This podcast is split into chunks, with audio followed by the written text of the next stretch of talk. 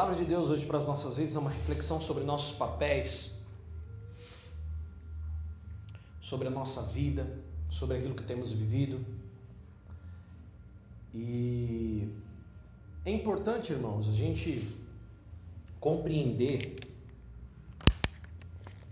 o conceito da palavra de Deus para nós, porque Nós temos aí, né, visto uma. Estava até falando aqui no estudo, uma sociedade socialista, marxista, né? Cada vez mais presente. E aquela sociedade do. Né, da imparcialidade, não, você não pode, né? Eles pregam, né, prega-se muito, não, peraí, não é não podemos, não, não pode, não é, não é bem assim, né? Não, não é bem assim. Ah, mas olha, nós não somos adeptos da, da homossexualidade. Então, porque você não é adepto da homossexualidade, você é contra os homossexuais. Não, não, não, não é isso. Você é homofóbico, né? Então, não, você não pode, você não pode falar isso. Né? Aí, quando você se posiciona, eles podem falar, né? Que a gente, não, você é homofóbico, né? Não, não sou. Não tenho nada contra os homossexuais. Mas é que a palavra de Deus nos torna pessoas de princípios. Nós seguimos princípios. O que são pessoas que seguem princípios? Às vezes a, as pessoas falam assim: ah, mas você está falando então que os homossexuais não seguem princípios? Sim. Princípios diferentes dos nossos. E princípios que mudam a todo instante. Então não são princípios. Entende? O que é uma pessoa de princípios? Para você entender um pouco mais o que viria a ser isso.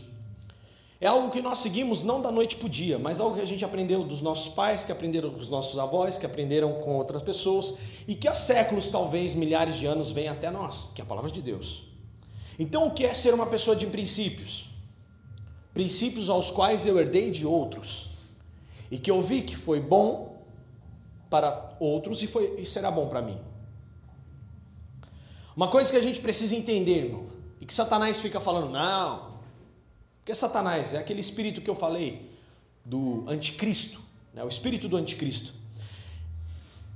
O que, que ele diz? Não, olha, porque a palavra de Deus não presta. Por que, que não presta? Não, porque a palavra de Deus, onde já se viu isso? As igrejas, né, são homofóbicos, né, os cristãos, por causa do cristianismo, olha quantas guerras, olha não sei o que, bababá. Aí você fica olhando porque, não, é muito rigor, não sei o quê. Onde no contexto, na verdade, é tudo uma grande mentira, né? A gente vê que, na verdade, tudo que aconteceu no mundo aí, e até mesmo as guerras que vieram, não foi por causa dos cristãos, ou por causa de judeu, ou por causa da Bíblia. Não. Não foi. Foi por causa da vaidade humana que se tivesse seguido realmente a Bíblia, nós não teríamos tido essas guerras. O genocídio romeno aconteceu porque eles eram cristãos. Porque era um, país totalmente cristianizado, e quando o exército invadiu né, a Armênia, mais de um milhão e meio de armenos foram mortos. Por quê? Porque era um país que ele foi constituído totalmente no cristianismo. Tanto que eles não precisavam nem de exército, eles não tinham exército e foram dizimados. E aí? E aí que são mentiras que Satanás vem tentando implementar. Para a gente ser flexível, para você ficar assim e tal. Mais uma vez vereis a diferença entre o justo e o injusto, né? Entre o ímpio, o que não serve a Deus e o que serve a Deus. Nós estamos chegando nesse limite, irmãos, que a gente vai começar a enxergar bem a diferença daqueles que servem a Deus dos que não servem a Deus. E ser cristão é ser uma pessoa de princípios. E por que eu estou falando isso hoje no tema, esse tema justamente no Dia dos Pais, não é mesmo? Porque geralmente quando você pensa na palavra pai, você pensa numa, num certo rigor. Logo você alia, geralmente o meu pai, opa, meu pai é um pouco mais rigoroso. Por mais que seja aquele pai bonzinho, quando a mãe fala assim, eu vou falar pro teu pai, azedou. Por mais que seja um pai bonzinho, né? Aquele pai gente boa, bacana. Ninguém quer tomar um xingão de pai, né? Ou aquela pessoa que faz a figura masculina da, da figura paterna na sua vida. Ninguém quer. Ninguém quer tomar um xingão de pai. Maior pai que existe nas nossas vidas é Deus. Que deu seu filho Jesus para que nós fôssemos coerdeiros com ele naquilo que ele realmente há de receber, o que ele venceu na cruz, o que nós vivemos hoje e aquilo que vamos viver na eternidade. Aleluia. E aí? E aí que a gente quando pensa no pai geralmente pensa em rigor. Principalmente no conceito do reino de Deus, quando você pensa em Deus, Pai, você pensa naquele Deus que realmente levou Israel com uma mão de pai mesmo, uma mão firme, que até em certos momentos ele precisava castigar aquele povo, segundo a palavra dele. E só que quando aquele povo se arrependia, era um pai pronto a amá-los.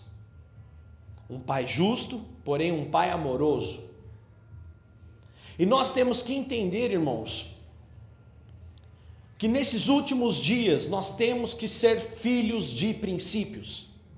Quando a gente olha para a figura do nosso pai, a Bíblia diz, né, quando Jesus estava lá no embate com os fariseus, Jesus fala: "Vocês fazem aquilo que vocês aprendem do pai de vocês", porque o filho é a imagem do pai.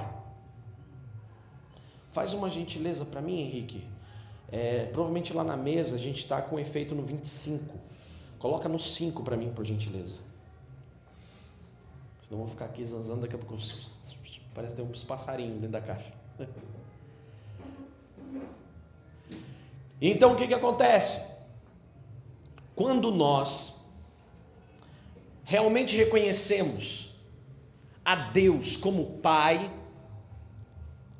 você faz o que? Você faz aquilo que o teu pai te ensina. Quando Jesus chega para aqueles fariseus e fala assim: vocês fazem o que o pai de vocês fazem.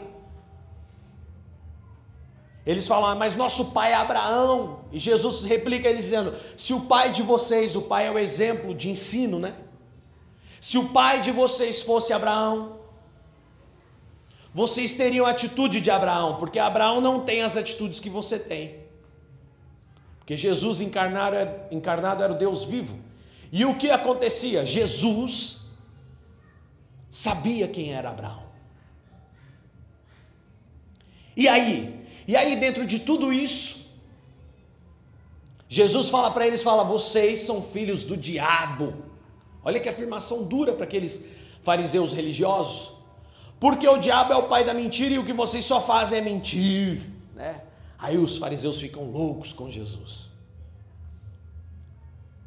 Então hoje, uma coisa que nós vamos aprender nessa palavra é de quem temos sido filhos. Por quê? Porque uma coisa que tem se corrompido nos últimos dias é a ideia de princípios. E não são princípios que você aprende aqui. É engraçado, eu não, eu não consigo entender esse paradoxo que as pessoas falam, sou uma pessoa de princípios. Aí você fala assim, tá, esse princípio seu você aprendeu com quem? Ah, eu mesmo desenvolvi os meus princípios. princípios é algo que você tem que ter recebido de alguém. Então o cristão é alguém de princípios.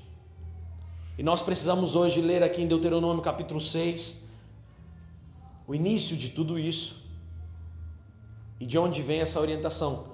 Para que os nossos princípios sejam sempre abençoados e passados geração em geração, e seremos abençoados todas essas gerações em nome de Jesus. Amém? Feche seus olhos. E vamos fazer essa meditação, vamos orar antes de mais nada. Senhor, obrigado por estarmos aqui, obrigado pela palavra. Obrigado, Deus, porque aqui estamos refletindo, Pai, sobre essa mensagem. Então, Deus, em nome de Jesus, agora derrama sobre nós teu Santo Espírito, perdoa os nossos pecados agora e todo impedimento dessa palavra, quebra todo o principado de ignorância, de cegueira, de surdez espiritual e agora renova esse espírito em nós, renova as forças em nós, renova o nosso coração agora na tua palavra, renova o nosso pensamento, renova o nosso entendimento e derrama sobre nós esse espírito maravilhoso, um espírito que vai frutificar essa semana, uma palavra que vai vai nos encorajar a realmente sermos pessoas que seguem princípios e confiamos em Ti, porque as bênçãos, ó Pai, acarretarão sobre as nossas vidas vitórias, as Suas bênçãos enriquecem e não acrescentam dores, então essas que queremos para nós. Em nome de Jesus nós oramos, te bendizemos e agradecemos. Muito obrigado, Senhor, em nome de Jesus. Você crê nisso? Diga eu creio. Eu creio. Em nome de Jesus. Deuteronômio capítulo 6, Versículo 1 diz o seguinte: Esses são os mandamentos, os decretos e os estatutos que o Senhor seu Deus me encarregou de lhes ensinar. Não deixem de cumpri-los na terra que em breve vocês possuirão. Vocês, seus filhos e netos, temerão o Senhor seu Deus enquanto viverem. Se obedecerem a todos os seus decretos e mandamentos, desfrutarão de vida longa. Versículo 3: Ouça com atenção, Israel, e tenha o cuidado de obedecer. Então tudo irá bem com vocês, e terão muitos filhos na terra que produz leite e mel com fartura, exatamente como lhes prometeu o Senhor, o Deus de seus antepassados. Versículo 4: Ouça, ó Israel, o Senhor, nosso Deus. O Senhor é único, Ele é o único Deus. Ame o Senhor seu Deus de todo o seu coração, de toda a sua alma e de toda a sua força. Guarde sempre no coração as palavras que hoje eu lhe dou. E aí vem o versículo, versículo 7. Repita essas palavras com frequência a seus filhos. Converse a respeito delas quando estiverem em casa e quando estiverem caminhando quando se deitar e quando se levantar. Versículo 8: amarre as mãos, prendas na testa, como lembrança. Escreva nos batentes das portas da sua casa e em seus portões. Você pode dizer glória a Deus por isso? Olha o que o Senhor fala para o povo de Israel. Lembrem-se dessas palavras, repita-as com frequência. Uma coisa que as pessoas têm cada vez mais banalizado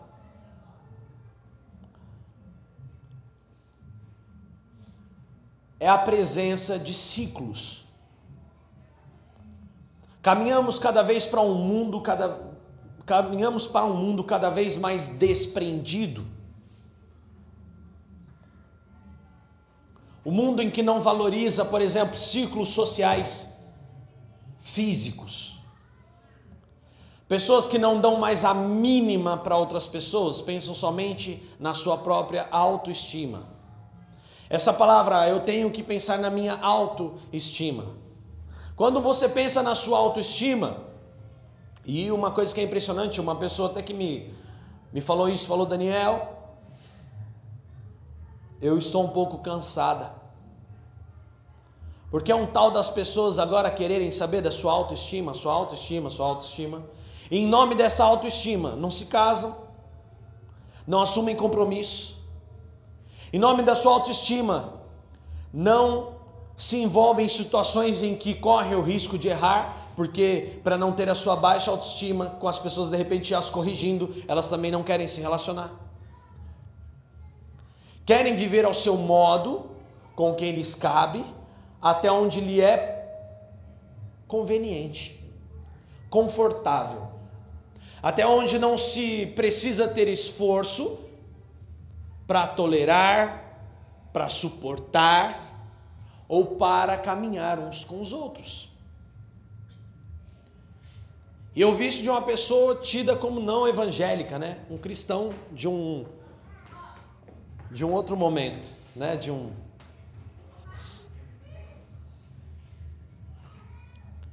E aí? Uma amiga que ela é católica, ela falando isso, ela, mas ela é uma pessoa de muita fé. Lê a palavra de Deus, pratica.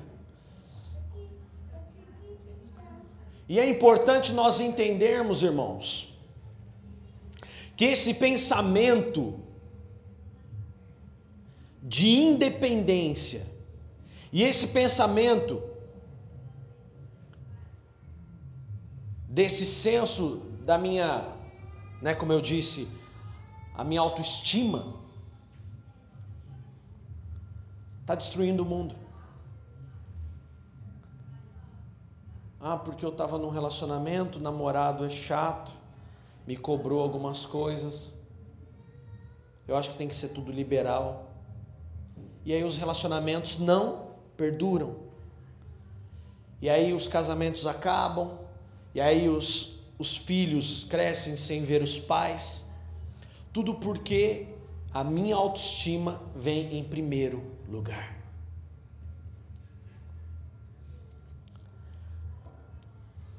Enquanto que a palavra de Deus diz: amem uns aos outros, olha aquilo que fala, ama o teu Deus acima de todas as coisas, em primeiro lugar coloca a Deus.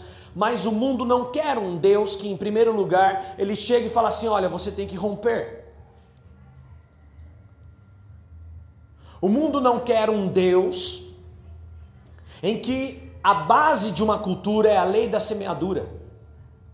É bom falar de lei da semeadura quando eu coloco 100 para colher mil. O povo quer ouvir isso. Como se fosse investimento na poupança ou como se fosse sócio de um negócio.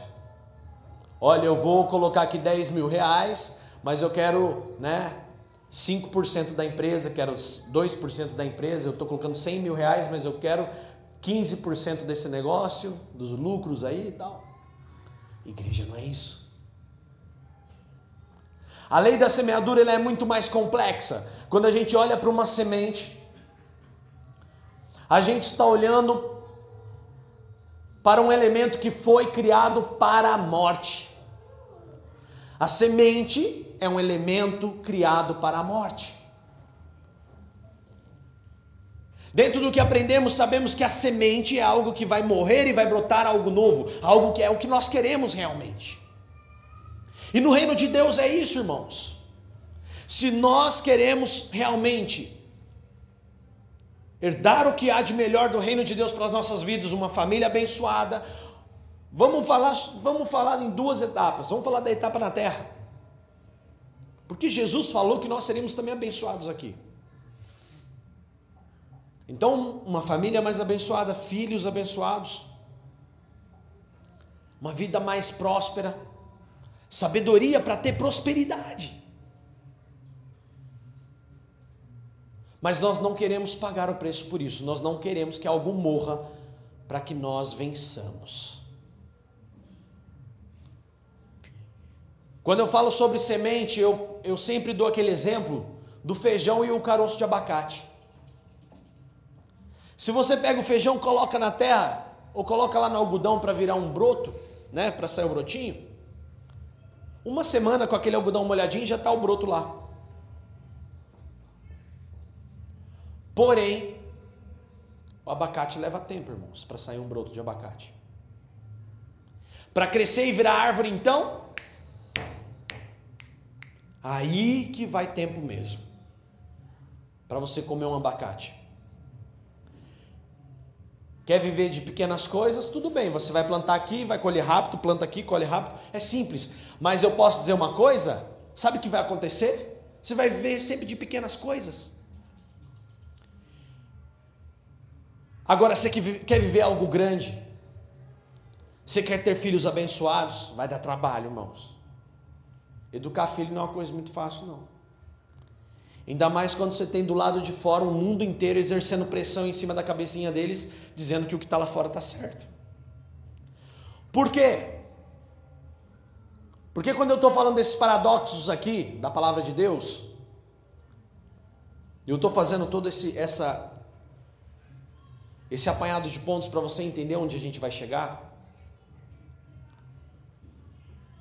O mundo vive de plantar feijão. Felicidades momentâneas. Esforço momentâneo. Vem ali, planta, colhe, planta, colhe. Daqui a pouco tem que. Nossa, acabou o recurso, meu Deus do céu, agora tem que correr atrás de novo de planta, colhe, planta, colhe, planta, colhe, planta, colhe. Planta, todo momento. Vivendo sempre de pouquinho, pouquinho, pouquinho, pouquinho, pouquinho, conta gotas.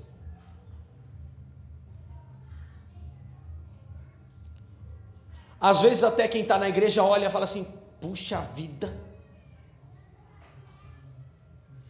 Rapaz, parece que aquela pessoa que faz certas alianças, que toma certas atitudes, que xinga o marido, que briga com a esposa, que tá nem aí para os filhos. Olha só o que ele está colhendo. Parece estar tá melhor do que eu. E eu aqui roendo o osso, raspando o tutano. Parece que nada acontece. Parece que não vira.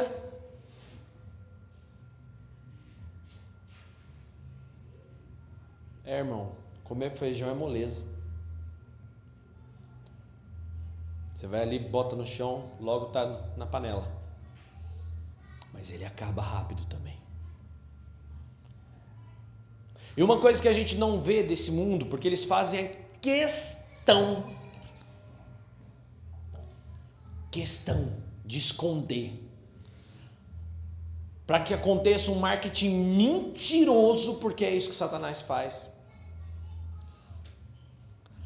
A minha pergunta é: quando eu falo aliado a sofrimento de trabalho, sofrimento da quantia de vezes que você fica ali, fica ali, o que dá mais trabalho? Todo dia você tem que ficar cuidando de uma plantação de feijão? Ou você tem um pé de abacate, você chega lá todo dia, derrama água e volta para casa? Feijão, né? Porque feijão todo dia você vai ter que ir lá plantar e plantar de novo, plantar de novo.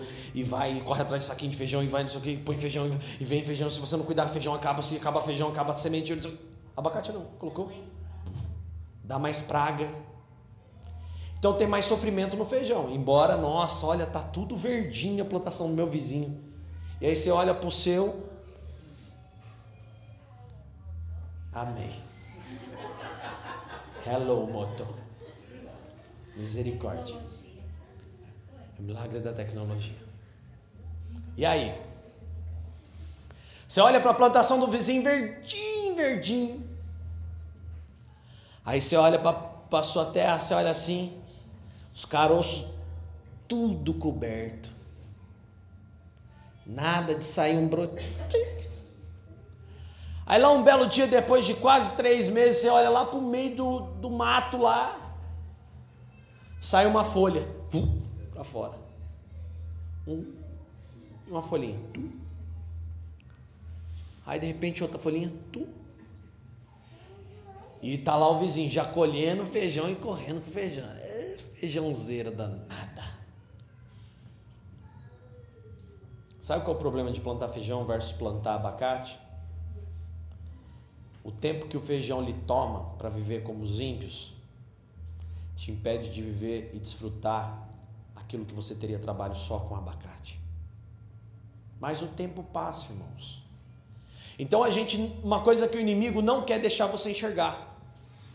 Uma coisa que o inimigo não faz questão de que você veja na vida dessas pessoas que talvez o mundo fica tentando, né? Nos convencer de que o deles é melhor que a gente que está errado. Que pessoas de princípios isso daí não, isso é caretice.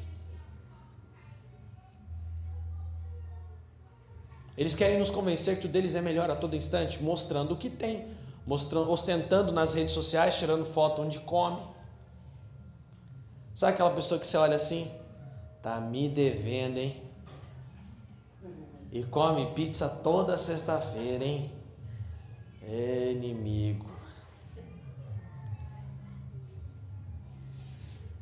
Ou aquela pessoa que você sabe que só fala mal dos outros, né? Vive uma vida de perdição, de inferno. Aí você está naquele dia lascado, é naquele dia que você vê a pessoa bem, sorrindo. Porque Satanás faz assim, fez assim com Asaf no livro de Salmos. Vi a prosperidade do ímpio e quase caí. A gente vê. Às vezes parece que andar com Jesus dá uma dor, uma pena. Mas tudo isso é um marketing enganoso de Satanás, irmãos. Plantar feijão,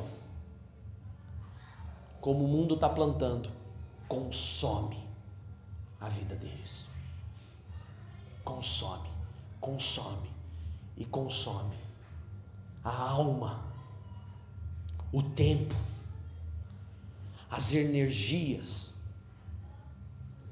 Vê se domingo à noite eles vão se dispor a vir aqui, receber a palavra de Deus para o coração, ver as pessoas aqui orando uns pelos outros, crendo num Deus invisível, mas real. Vê. Para eles tudo isso é perda de tempo, porque eles só conseguem ver aquilo que dá feijão, mas nós estamos vendo aquilo que dá abacate, irmãos. Eu nunca vi ninguém prender um, um balanço num pé de feijão. E aí que está o grande X da questão. Plantar abacate demora? Demora. O fruto demora para sair? Demora. Mas quando você planta de verdade, sabe o que vai começar a acontecer na sua vida? Você vai desfrutar mais do que comer o fruto. E abacate é mais completo que feijão, irmãos. Um alimento mais completo. Tá vendo? Até das abelhas precisa. É. Aí, ó. É. Não. Não. Eu posso dizer, essa mulher, Wikipédia, esses dias, o pessoal falou, não, Barça. 20 volumes. Com transparências inclusas.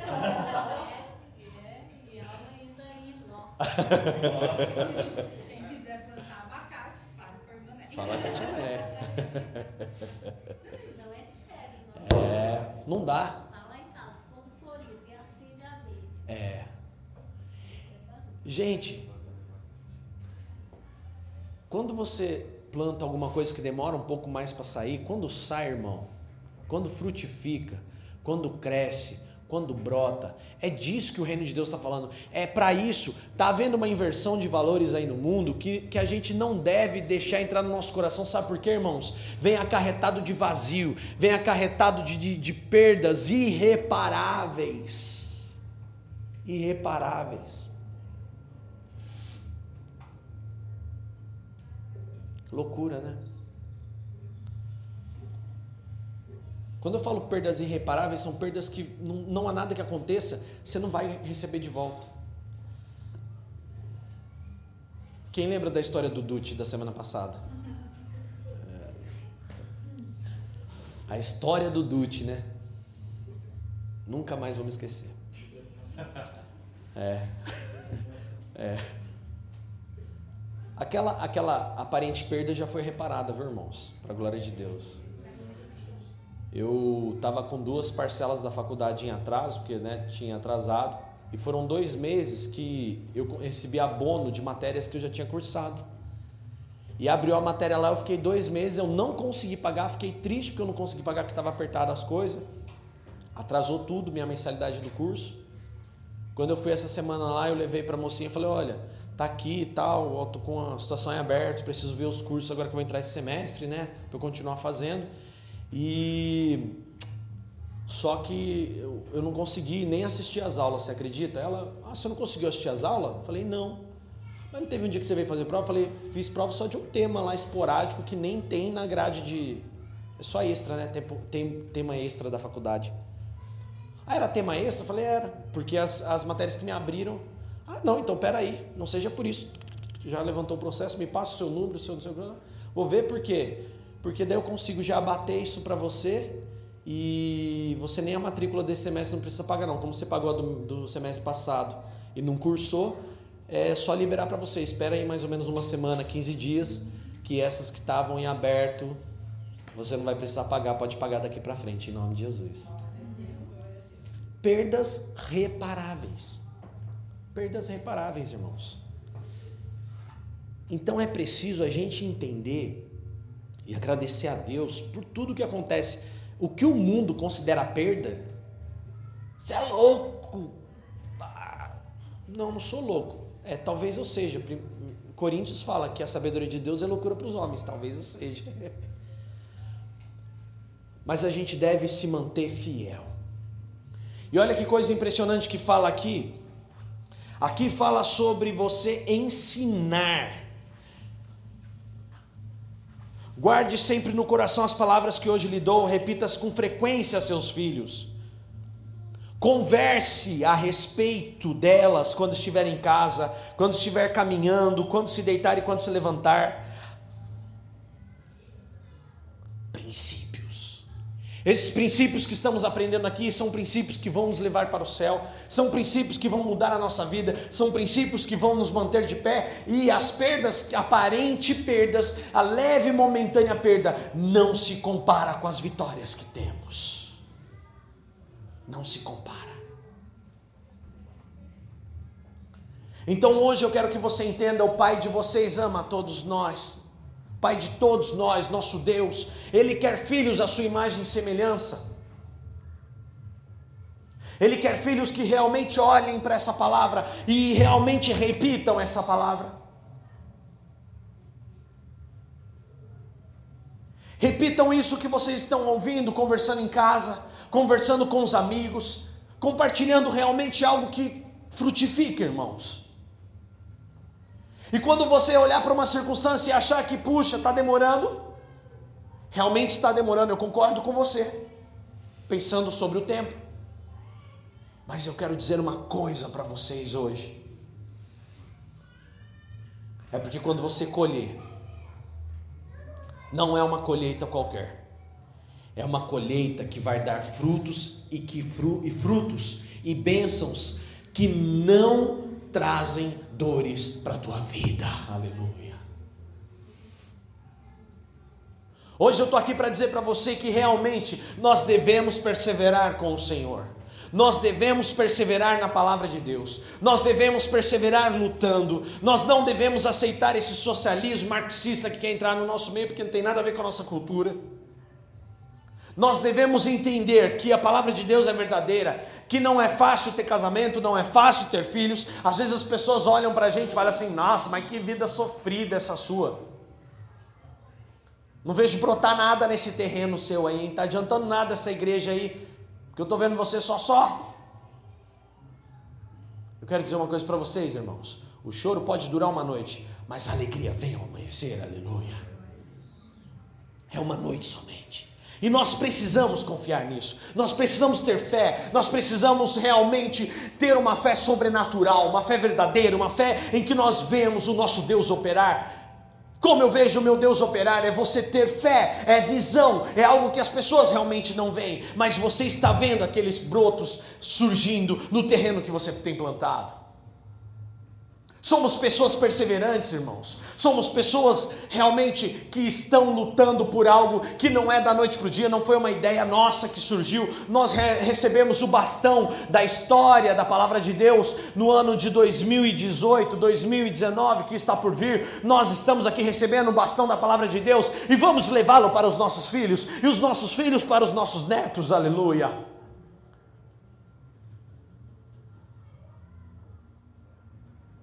As pessoas estão vivendo de forma descomprometida, isso vai destruí-las.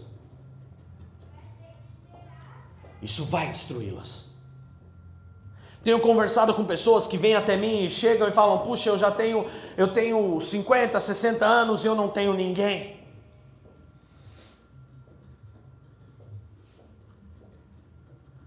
Eu me sinto só.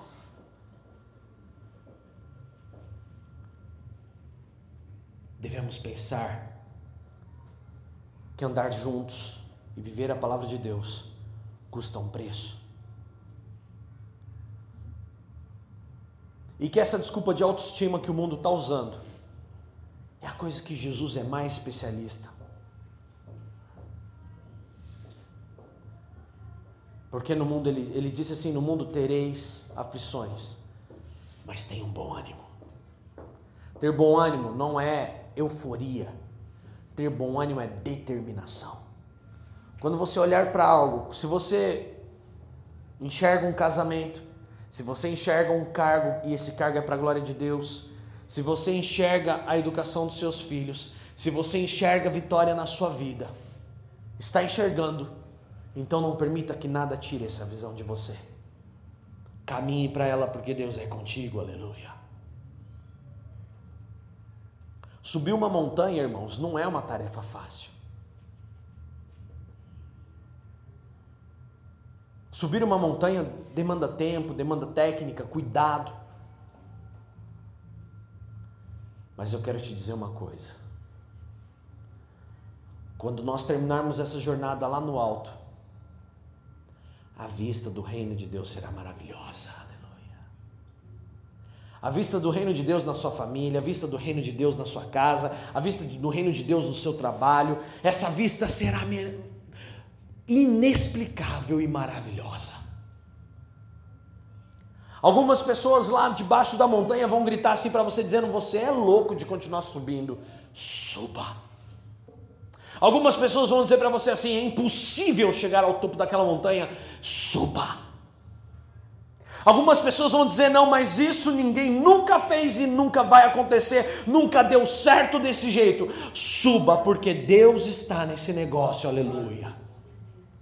Persevere pela tua família, persevere pelo, pelas pessoas que você ama, pelos seus filhos, persevere. Porque o Senhor virá ao nosso encontro, aleluia. E é por isso que nós confiamos em Deus. Porque Ele fez uma promessa a nós. E Ele é fiel e caminha conosco. Entenda uma coisa: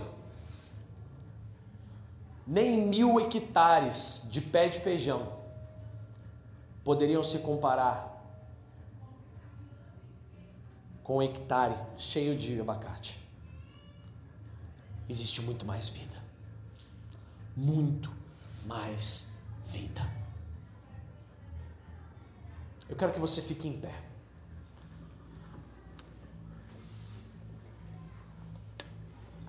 A palavra que eu trouxe para você hoje é uma palavra de perseverança, de ânimo, uma palavra de resistência, uma palavra de persistência, uma palavra de batalha, uma palavra de confiança realmente na palavra do Senhor.